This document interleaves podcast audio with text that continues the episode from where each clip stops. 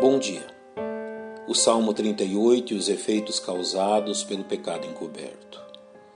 A leitura dos Salmos constitui-se um exercício proveitoso à alma dos salvos, uma vez que as experiências narradas de forma tão real e sincera pelos salmistas são também encontradas na vida dos santificados em Cristo Jesus. O que encontramos neste texto atribuído ao rei Davi é a exposição crua da alma de um homem submetido ao peso da mão de Deus, a fim de que se arrependa e abandone seus íntimos pecados encobertos. A misericórdia do Senhor permitiu a Davi reconhecer e abandonar seus pecados, enquanto ainda havia oportunidade.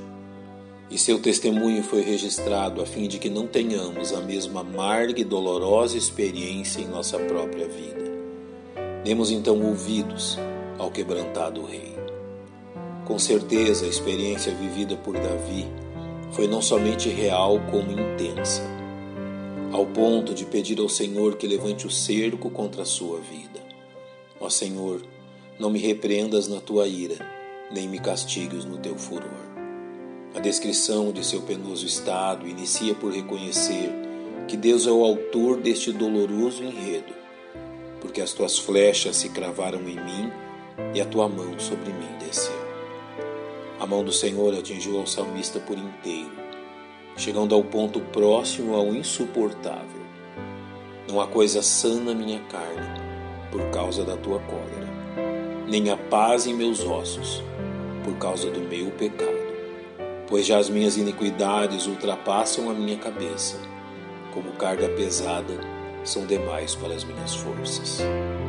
Sua condição física é descrita em detalhes as minhas chagas cheiram mal e estão corruptas por causa da minha loucura. E seu ânimo se assemelha a alguém sofrendo pelo luto.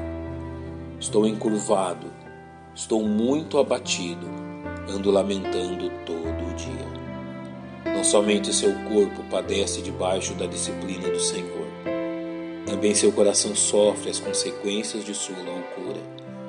Estou fraco e muito quebrantado tenho rugido pela inquietação do meu coração. Além do sofrimento físico e emocional, Davi também é atormentado pela fraqueza de seu espírito.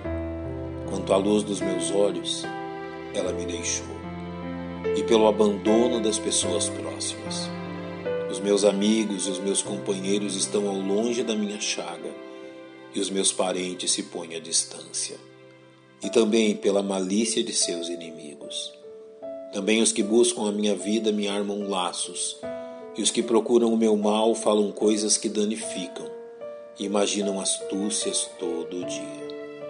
A condição de Davi é tão débil que ele nem ao menos consegue defender-se de seus acusadores, enquanto contempla sua vida sendo consumida lentamente pela disciplina do Senhor para que jamais pensemos que tal disciplina vise o mal e a destruição dos filhos de Deus. Davi termina este salmo narrando a forma como esta mesma disciplina o capacitou a abandonar seu pecado e a refugiar-se na misericórdia do Senhor. Porque em ti, Senhor, espero. Tu, Senhor meu Deus, me ouvirás. A ação proveitosa da disciplina do Senhor finalmente atingiu seu pleno objetivo para com Davi e sua exclamação nos deixa saber que a preciosa lição havia sido aprendida. Porque eu declararei a minha iniquidade, afligir-me-ei por causa do meu pecado. Se antes Davi desejava esconder-se de Deus, agora sua presença é motivo de seu regozijo. Não me desampares, Senhor meu Deus, nem te alongues de mim. Apressa-te em meu auxílio, Senhor, minha salvação. Que este precioso salmo sirva de comprovação prática a todo filho de Deus, a quem de forma amorosa o Senhor disciplina, sabendo que o intento de nosso Pai Celestial será sempre de bondade e misericórdia para conosco, como nos ensina o autor da carta aos Hebreus a respeito da disciplina do Senhor. Mas este para nosso proveito, para sermos participantes da sua santidade. Pai, nós reconhecemos o teu amor por nós, mesmo quando é necessário que o Senhor nos discipline, e reconhecemos tua bondade para com os teus filhos. Te agradecemos em nome de Cristo, o nosso Salvador. Amém. Que Deus os abençoe.